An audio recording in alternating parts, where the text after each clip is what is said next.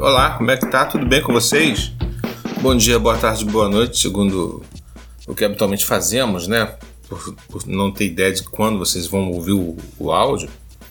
E mais um episódio do podcast Pai e Filho, dia 30 de novembro, e dia 30 de novembro nos deixa especificamente faltando 31 dias para acabar o ano. Só não estamos em ritmo de festa, mas o ano acabou. E ano que vem serão novas perspectivas, talvez, novos projetos, talvez, sei lá. Mais um ano na vida de todos, graças a Deus, né? Apesar de todo e qualquer de sabor que talvez possamos ter sido submetidos, ou talvez que a gente encare aí no futuro não muito distante, mas é isso aí. Vamos tocando o barco da vida, sobretudo pedindo força a Deus para seguir, para caminhar. Um evento histórico de 30 de novembro é que a Wikipedia lusófona na língua portuguesa né, completa 200 mil artigos criados. Isso em 2006, 30 de novembro de 2006. Só tinha isso, ó.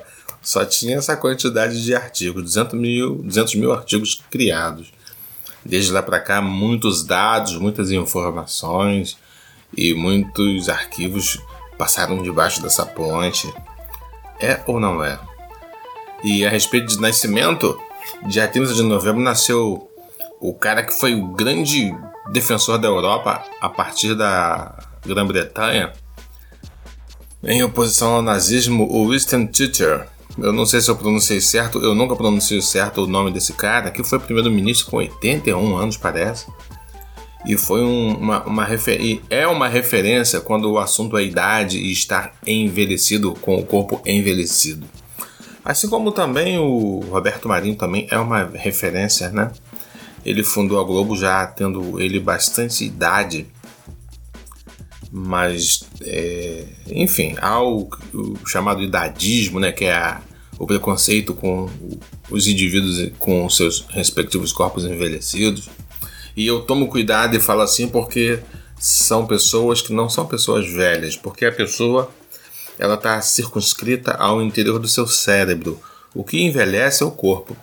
E aí, segundo o que a gente vê aí estabelecido pelas sociedades de um modo geral, as pessoas têm que adotar determinados comportamentos de velhinhos e barará, barará. Saibam todos que eu não me prendo a isso aí.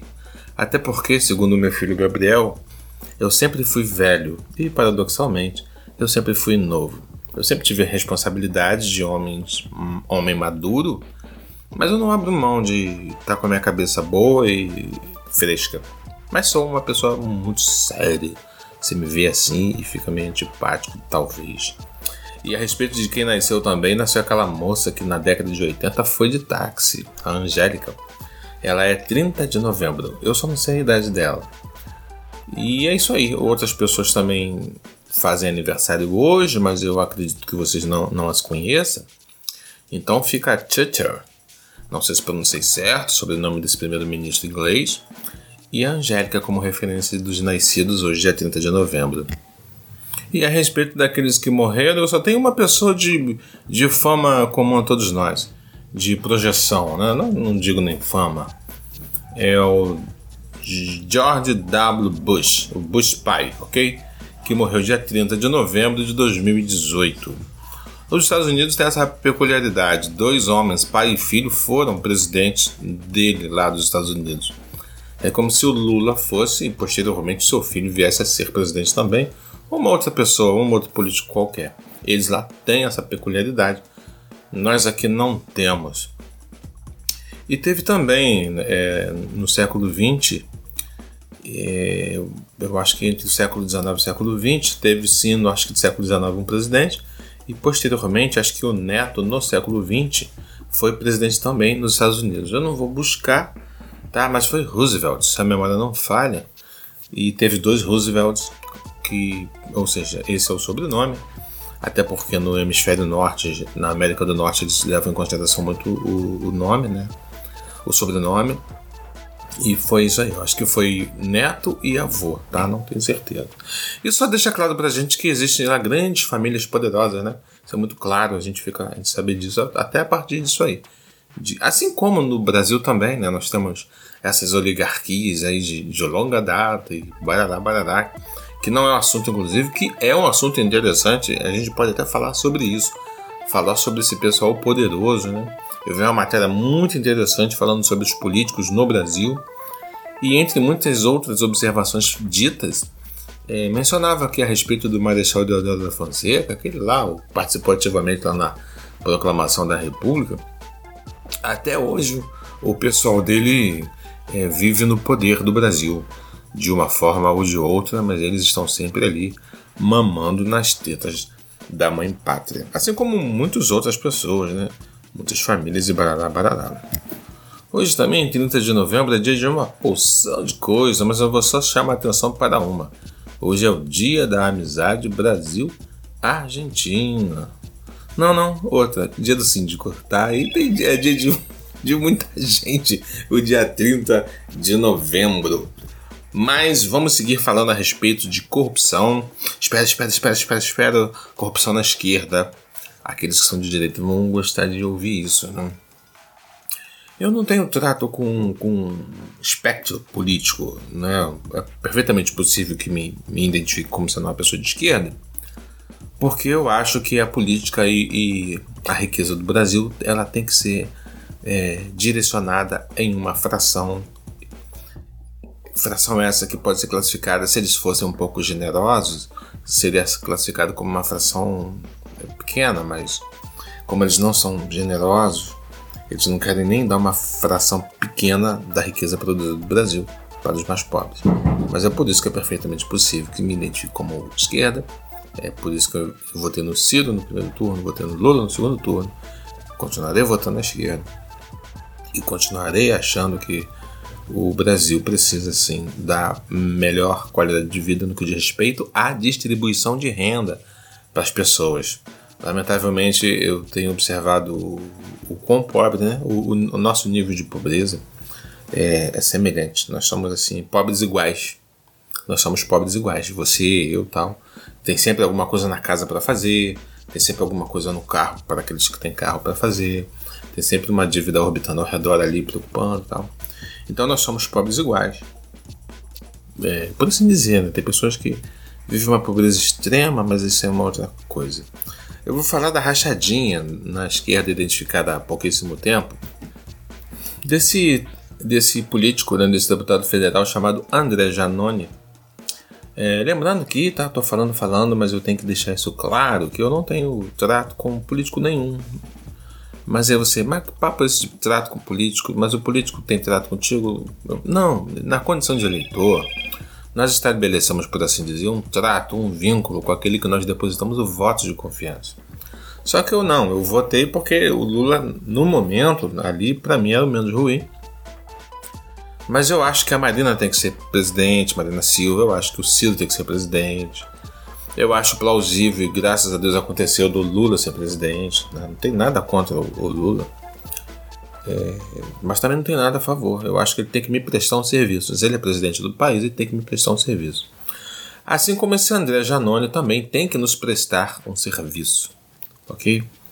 E aí foi constatado através de denúncia ali de ex-assessores e, e exposto áudio relacionado à necessidade do André Janone de repor patrimônio e por consequência disso ele estava estabelecendo uma coisa que parece que nem aconteceu, mas o áudio existe e o áudio foi publicado de que ele estava reivindicando junto à sua assessoria uma fração dos seus respectivos salários, então o assessor teria que dar para o Janone uma fração da grana para que ele pudesse recompor o seu patrimônio, que segundo o argumento dele no áudio, ele gastou muita grana, gastou, vendeu casa, acabou com poupança, e precisava, precisava é, se reerguer economicamente. E segundo ele, ele designou um salário a mais para essas pessoas, a sua assessoria, para que essa assessoria retornasse a ele uma fração, conforme eu já falei. Bem, isso é corrupção, isso é rachadinha, assim como é rachadinha o que o Bolsonaro fez, é rachadinha que o Eduardo fez, Bolsonaro, Eduardo Bolsonaro fez, que o Carlos Bolsonaro, que o político comum faz. Nós nunca devemos nos esquecer que a estrutura política conforme nós a temos, ela é historicamente corrupta. Ela é historicamente corrupta. A esquerda é corrupta em uma fração muito grande, assim como a direita também é. O... A diferença da esquerda para a direita, para mim que sou uma pessoa economicamente pobre, assim como para você também que é economicamente pobre, que você pega ônibus, perde uma hora e meia, duas horas no transporte, não tem uma saúde pública boa, lamentavelmente é maltratado pela força policial quando entra aí na sua favela, assim como entra na minha favela, e nós não podemos abrir mão de ser chamado de favela porque as periferias estão todas abandonadas e favelizadas. A ponto especificamente São Gonçalo, a minha cidade, tá? Nada contra ninguém de São Gonçalo, contra político, não.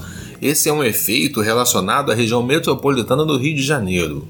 O processo de favelização de todas as periferias. Quando eu era mais jovem do que sou, eu podia sim chamar meu bairro de um bairro de periferia com aspecto rural. Né, eu já falei esse podcast antigo. Quando eu era criança, a gente estava rolando aquela bola na travessa e tal, na rua. A bola tinha que parar, todo mundo ia pro canto passar a boiada de uma propriedade rural que tinha em tal lugar, e passava 20 bois, sei lá, 30 bois, 50. Era um pequeno proprietário de algum gado. Isso é só para ilustrar, ok? No período de frutas pegávamos frutas, tinham áreas que eram comum a todos e, e, e que as pessoas pegavam fruta. E, quando eu era garoto, eu ia lá com os outros rapazes, outros garotos, pegávamos frutas. Então tinha sim característica rural no meu bairro, que não tem mais característica rural. O meu bairro tem a característica favela. Então, o meu bairro é favela, assim como muitos outros bairros Inclusive, uma grande falha da imprensa, de um modo geral, quando fala a operação na comunidade, e eu estou sendo repetitivo em falar isso. Mas temos que persistir em não abrir mão do título favela. É a condição que nos deixaram, estamos é, deixados para trás pela classe dominante, e não é a TV, de um modo geral, que vai maquiar, vai florear o nosso problema. O nosso problema é grande e tem que ser encarado de frente. Voltando para a questão do, do Janone e da história da nossa corrupção, de modo geral, sempre houve a danada da corrupção e nós, indivíduos empobrecidos, era isso que eu tinha que ter falado antes, nós temos que ser sim posicionados na esquerda, de esquerda. Se esse Janone fez rachadinha, problema dele, tem que responder na justiça. Mas essas pessoas, né, eu vou tirar ele, eu não vou acusar esse homem ou podemos até acusar, mas seria leviano porque não temos provas de nada. Mas vamos dizer que um indivíduo político qualquer de esquerda ele é corrupto, assim como foi o mensalão que foi comprovado, Roberto Jefferson estava envolvido, Zé Disseu e outros mais. Mesmo esses indivíduos sendo corruptos, eles têm que fazer alguma coisa para o pobre, porque eles se declaram políticos de esquerda.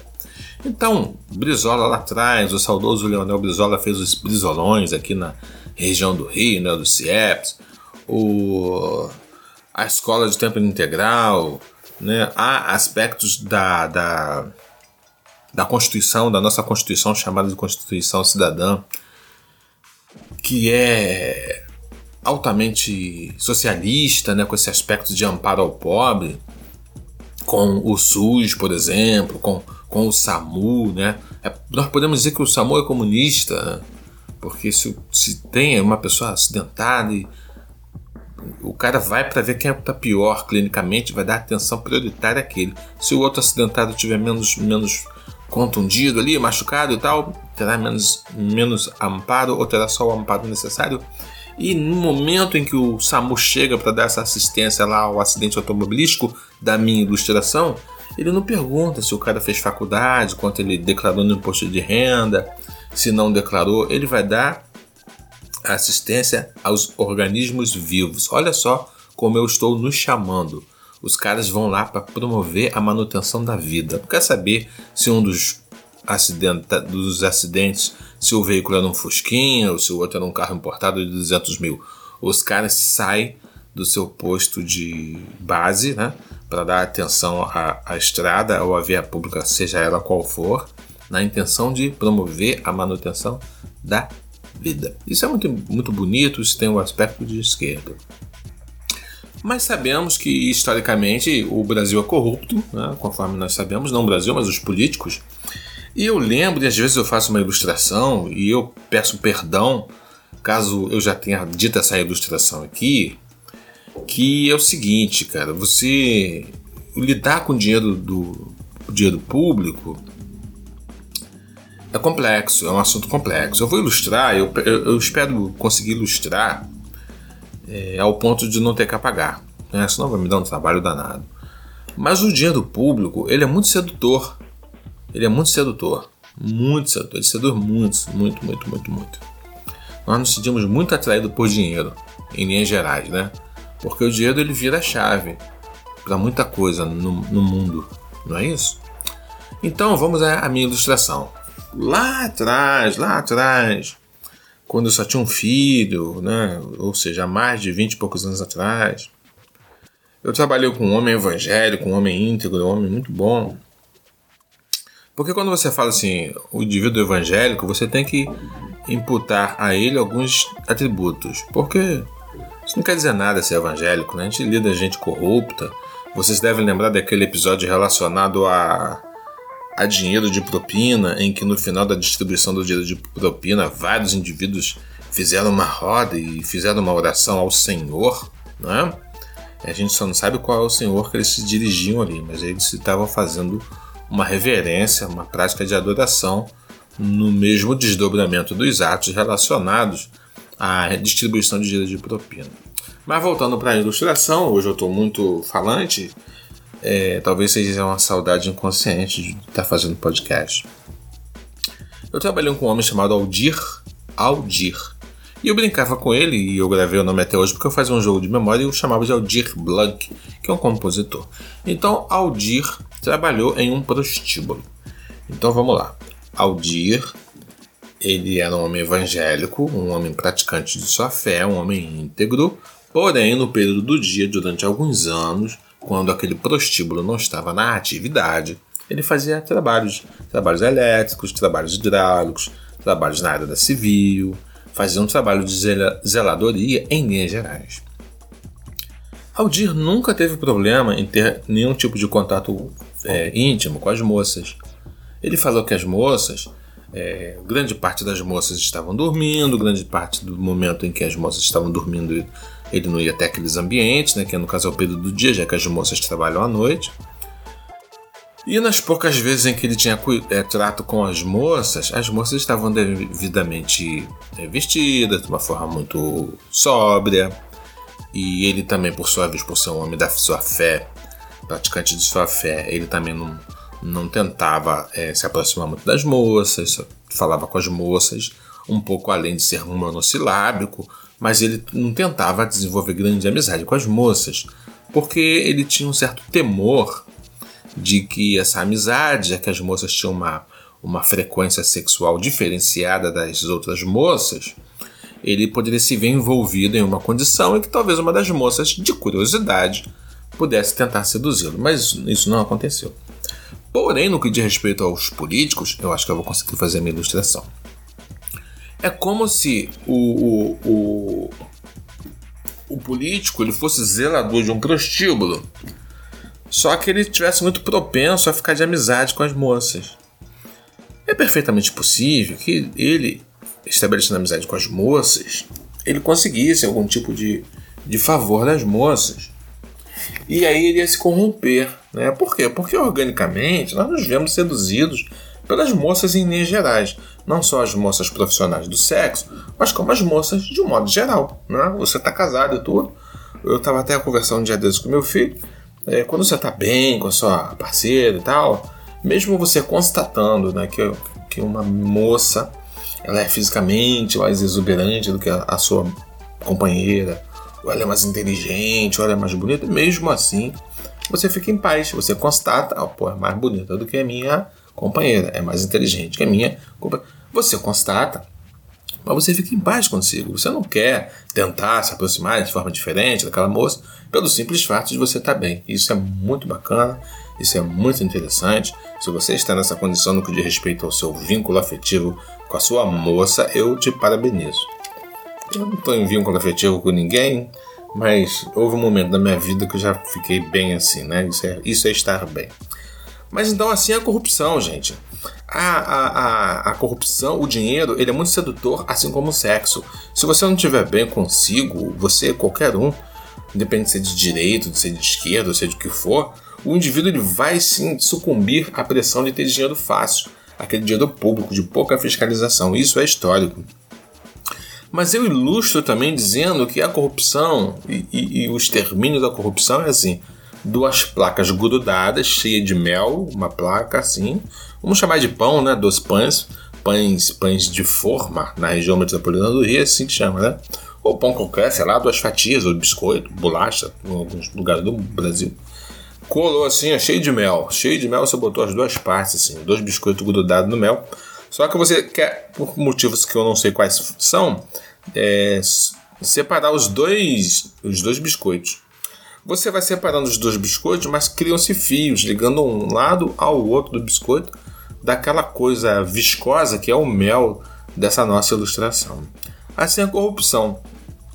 Por nós estarmos em um momento grande em relação à nossa história, um momento grande de redemocratização, os instrumentos de fiscalização estão e ficarão cada vez melhores e mais eficazes para combater a corrupção.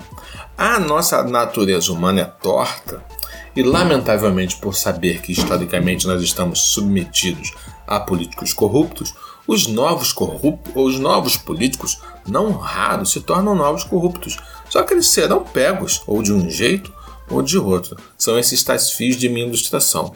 Mas à medida de que o tempo vai passando e a democracia vai ficando cada vez mais consolidada no nosso país, o que vai fazendo é o mesmo que os pães ou os biscoitos se separando cada vez mais. Esses fios que ligam né, os dois lados do pão ou do biscoito, esses fios de mel, por assim dizer, vão ficando mais finos, ficando mais finos, chega momento que eles rompem. Eles rebentam, né? E aí sim, de fato, cada lado do pão com mel vai ficar em uma extremidade de uma de suas mãos. Em mão da esquerda ou na mão da direita.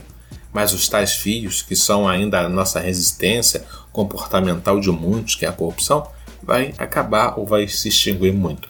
Já falei em outros podcasts que muitas vezes muitos, muitos, muitos países foram extremamente corruptos e hoje eles são bem menos corruptos ou quase não há corrupção.